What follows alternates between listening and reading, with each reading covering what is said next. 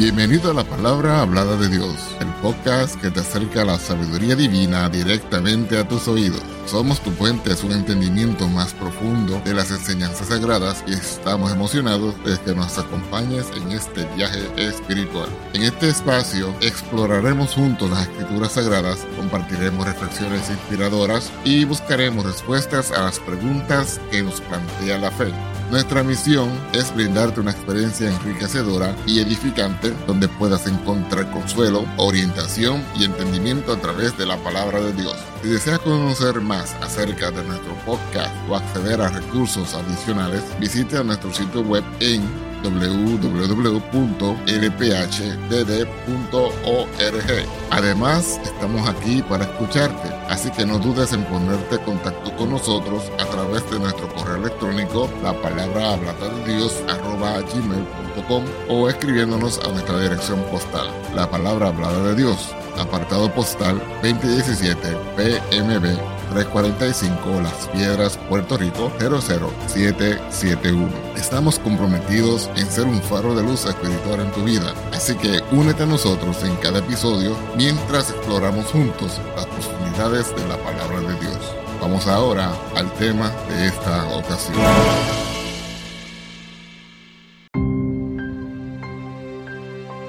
Hermano y hermana que nos ha sintonizado en este momento, le invitamos a escuchar este tema revelador hasta el final. Muy posiblemente nunca haya escuchado sobre tres venidas de Cristo y en este estudio de hoy le presentaremos por las Sagradas Escrituras estos tres maravillosos eventos. Comencemos. En el vasto lienzo de la historia, entre las páginas desgastadas de antiguos pergaminos y los relatos más vívidos de la actualidad, se encuentra un hilo dorado que une el pasado, el presente y el futuro. Este hilo es la historia de las tres venidas de Cristo, una narrativa divina que se despliega con una gracia única y un propósito eterno. En la sinfonía de la eternidad, cada venida de Cristo resuena como un eco trascendental que reverbera en los corazones de aquellos que buscan entender los misterios del Redentor. Imaginen por un momento la trama de esta drama celestial. Desde las sombras del Edén, donde una promesa titilaba como la estrella de la esperanza, hasta los cielos que se abrirán con un estruendo sobrenatural para el arrebatamiento de su iglesia. Visualicen la majestuosidad del Rey de Reyes descendiendo en gloria indescriptible para establecer su reino eterno en un cielo nuevo y una tierra nueva. Este es el relato de las tres venidas de Cristo, un relato que trasciende el tiempo y que nos invita a sumergirnos en la maravilla de su plan maestro, su obra maestra. Atrévete a explorar conmigo estos pasajes sagrados donde las palabras ancestrales chocan con la realidad cotidiana y donde el poder divino se entrelaza con la fragilidad humana. En este estudio desentrañaremos los misterios escondidos en la triada de las venidas de Cristo, descubriendo no solo eventos históricos, sino una verdad que resuena en el alma y que nos llama a vivir con una expectación ante la inminente venida del Rey Eterno. Prepárense para un viaje que va más allá de la erudición y se sumerge en la esencia misma de la esperanza, porque las tres venidas de Cristo son mucho más que un concepto dogmático, son el latido mismo del corazón divino que late en cada página de la Biblia. La primera venida de Cristo, sangrar y morir para la redención. En el lienzo del Antiguo Testamento, la primera pincelada de la venida redentora de Cristo se encuentra en los primeros capítulos de Génesis. Después de la trágica caída en el Edén, cuando la humanidad se desvió del propósito divino, resonó la promesa de un redentor.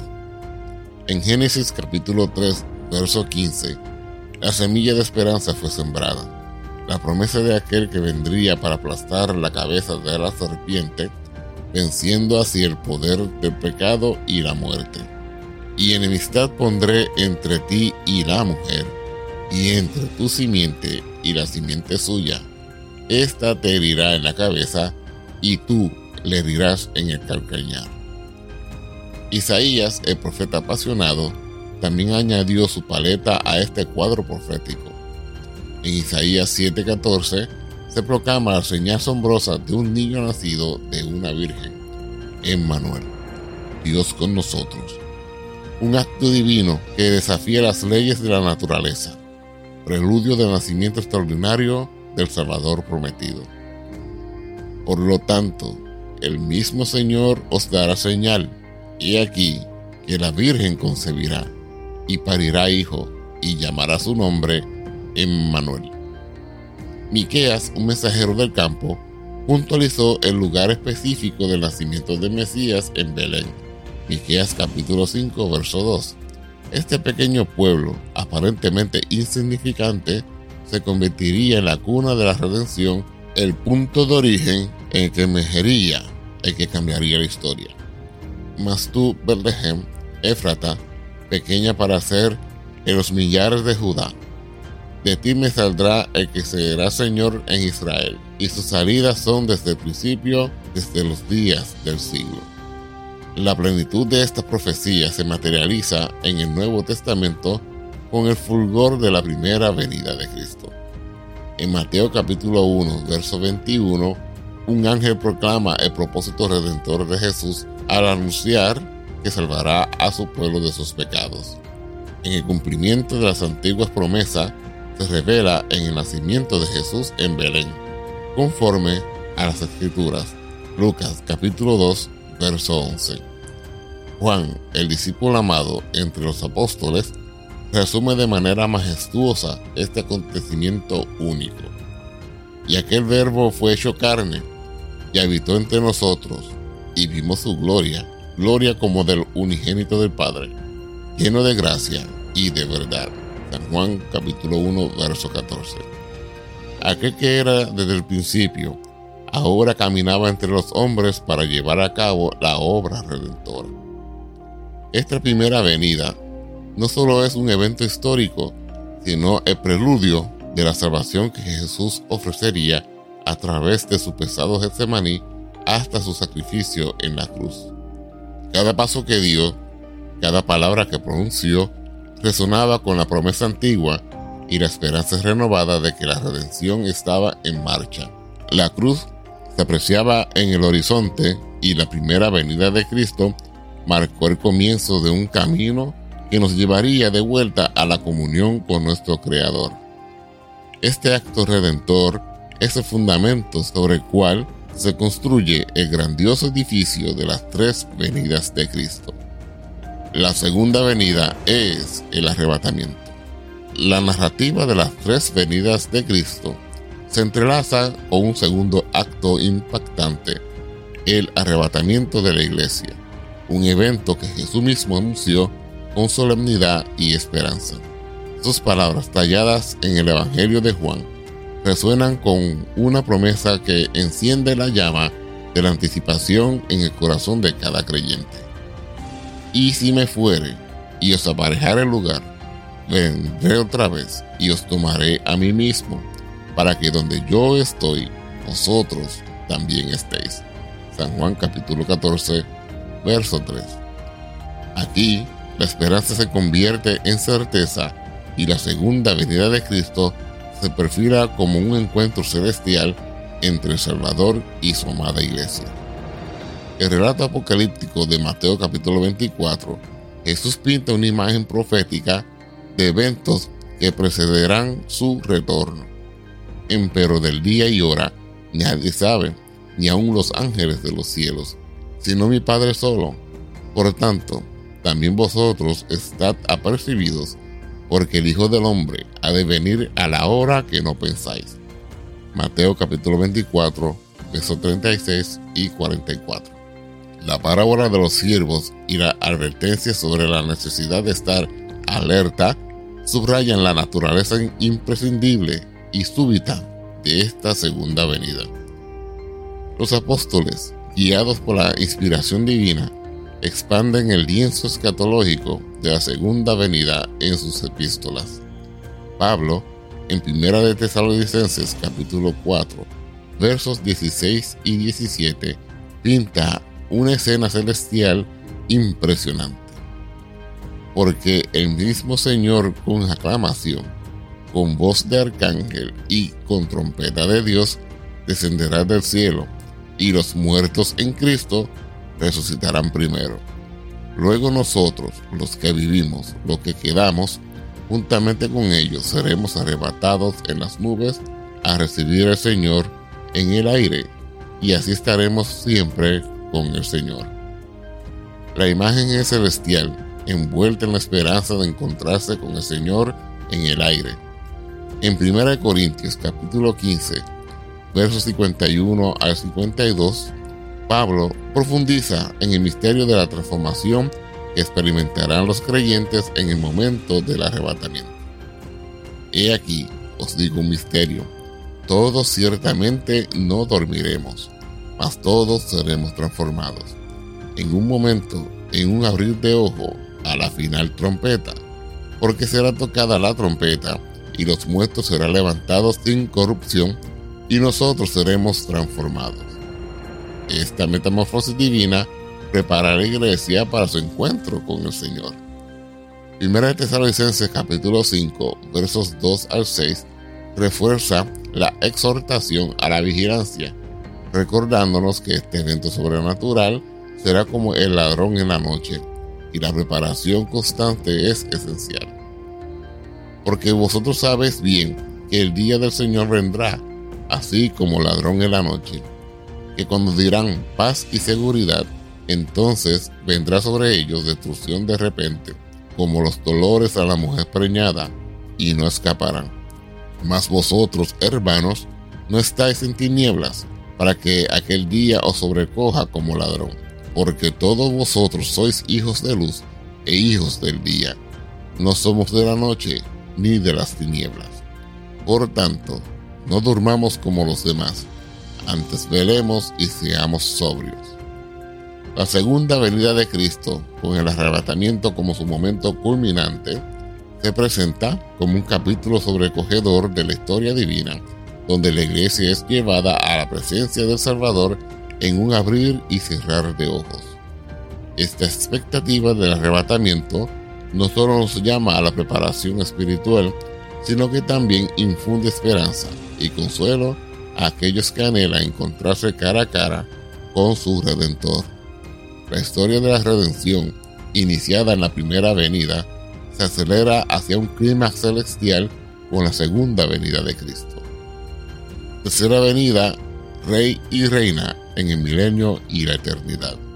El tapiz escatológico desplegado en el libro de Apocalipsis revela la culminación majestuosa de la historia de las tres venidas de Cristo el capítulo 19, la visión de Juan se llena de asombro al presenciar la tercera venida de Cristo, pero esta vez como Rey de Reyes y Señor de Señores.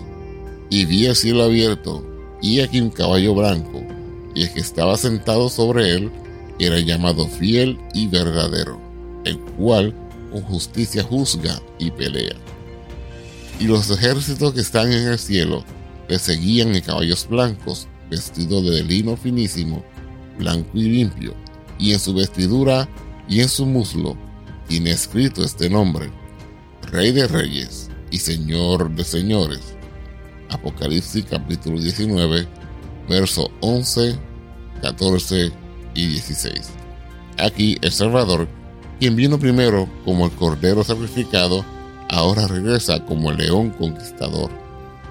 Apocalipsis capítulo 20, versos 4 a 6, despliega la escena del milenio, un periodo de reinado de mil años donde Cristo y sus santos participarán en la administración de su reino.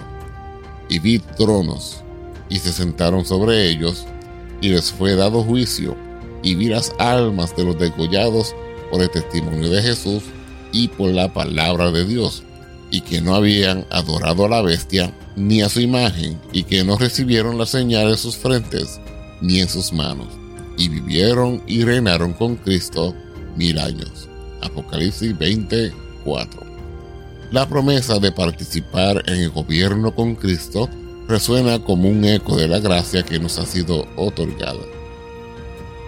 En Apocalipsis capítulo 21, versos 1 al 4, la visión se despliega hacia un cielo nuevo y una tierra nueva, simbolizando la entrada a la eternidad. Y vi un cielo nuevo y una tierra nueva, porque el primer cielo y la primera tierra se fueron y el mar ya no es. Y yo, Juan, vi la santa ciudad, Jerusalén nueva, que descendía del cielo, de Dios, dispuesta como una esposa ataviada para su marido. Y oí una gran voz del cielo que decía, He aquí el tabernáculo de Dios con los hombres, y morará con ellos, y ellos serán su pueblo, y el mismo Dios será su Dios con ellos. Y limpiará Dios toda lágrima de los ojos de ellos, y la muerte no será más, y no habrá más llanto, ni clamor, ni dolor, porque las primeras cosas son pasadas. La combinación de todas las cosas donde Dios mora con su pueblo en perfecta armonía y restauración. Las palabras del Maestro también tejen la narrativa de la tercera venida. En Mateo capítulo 25, versos 31 al 34, Jesús describe la escena del juicio final donde las naciones son separadas y los justos son invitados heredar el reino preparado desde la fundación del mundo. Este momento implica la consumación final de la historia humana y el establecimiento completo del reino eterno. En Mateo capítulo 26, verso 29, durante la última cena, Jesús anticipa el futuro festín en el reino de su Padre. Este acto sacramental no solo apunta hacia atrás, recordando su sacrificio redentor, sino también hacia adelante, señalando al banquete celestial en el reino eterno. En Mateo capítulo 28, verso 20, al despedirse de sus discípulos, Jesús ofrece una promesa consoladora. Y he aquí, yo estoy con vosotros todos los días hasta el fin del mundo.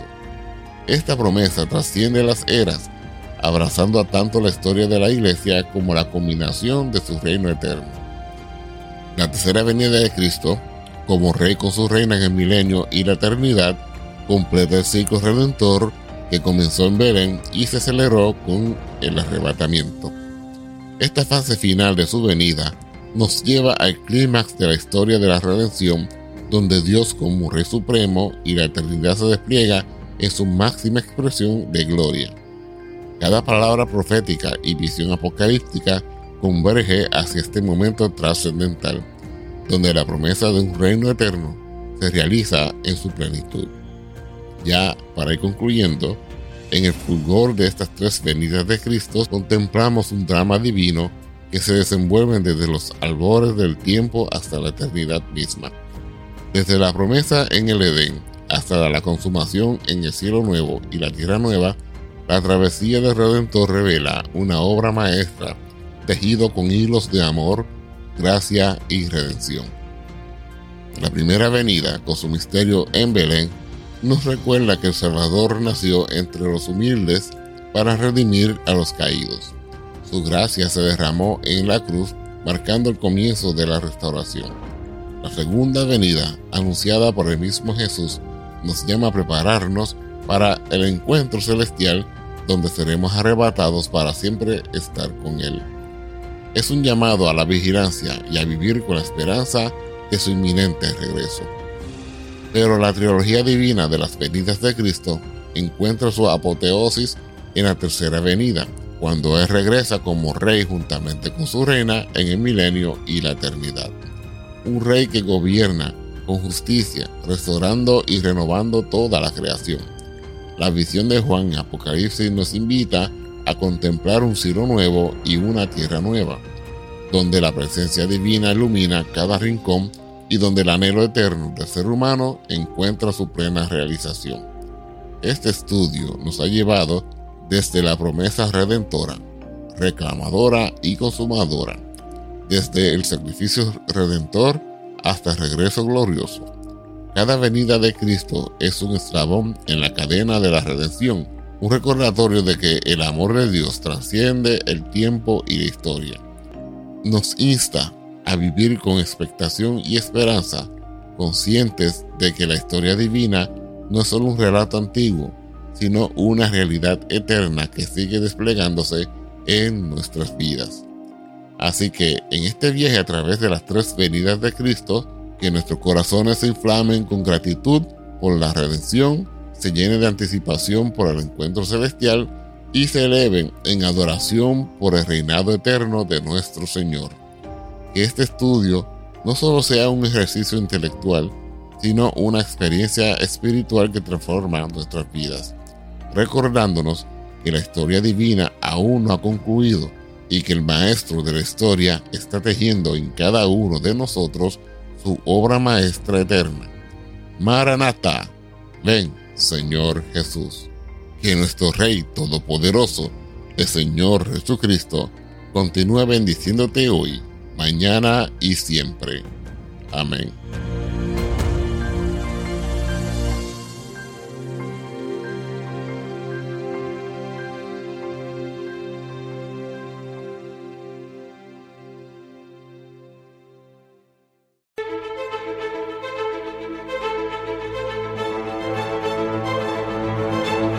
Gracias por acompañarnos en otro inspirador episodio. Esperamos que esta experiencia haya enriquecido tu espíritu y alma y que te haya acercado aún más a la sabiduría divina. Si te ha gustado lo que has escuchado, te invitamos a suscribirte a nuestro podcast y a compartirlo con amigos y familiares que también buscan el crecimiento espiritual. Tu apoyo nos ayuda a llegar a más personas y a seguir compartiendo la palabra de Dios. Recuerda que puedes acceder a más recursos y mantener contacto con nosotros a través de nuestro sitio web en www.lphdd.org.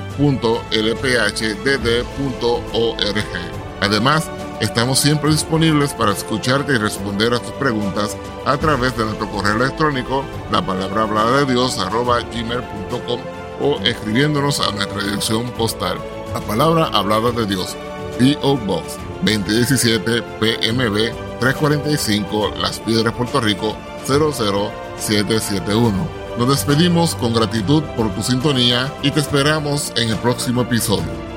Que la paz, la justicia, el amor y las bendiciones de nuestro Dios te acompañen en cada paso de tu camino. Hasta la próxima en la palabra hablada de Dios.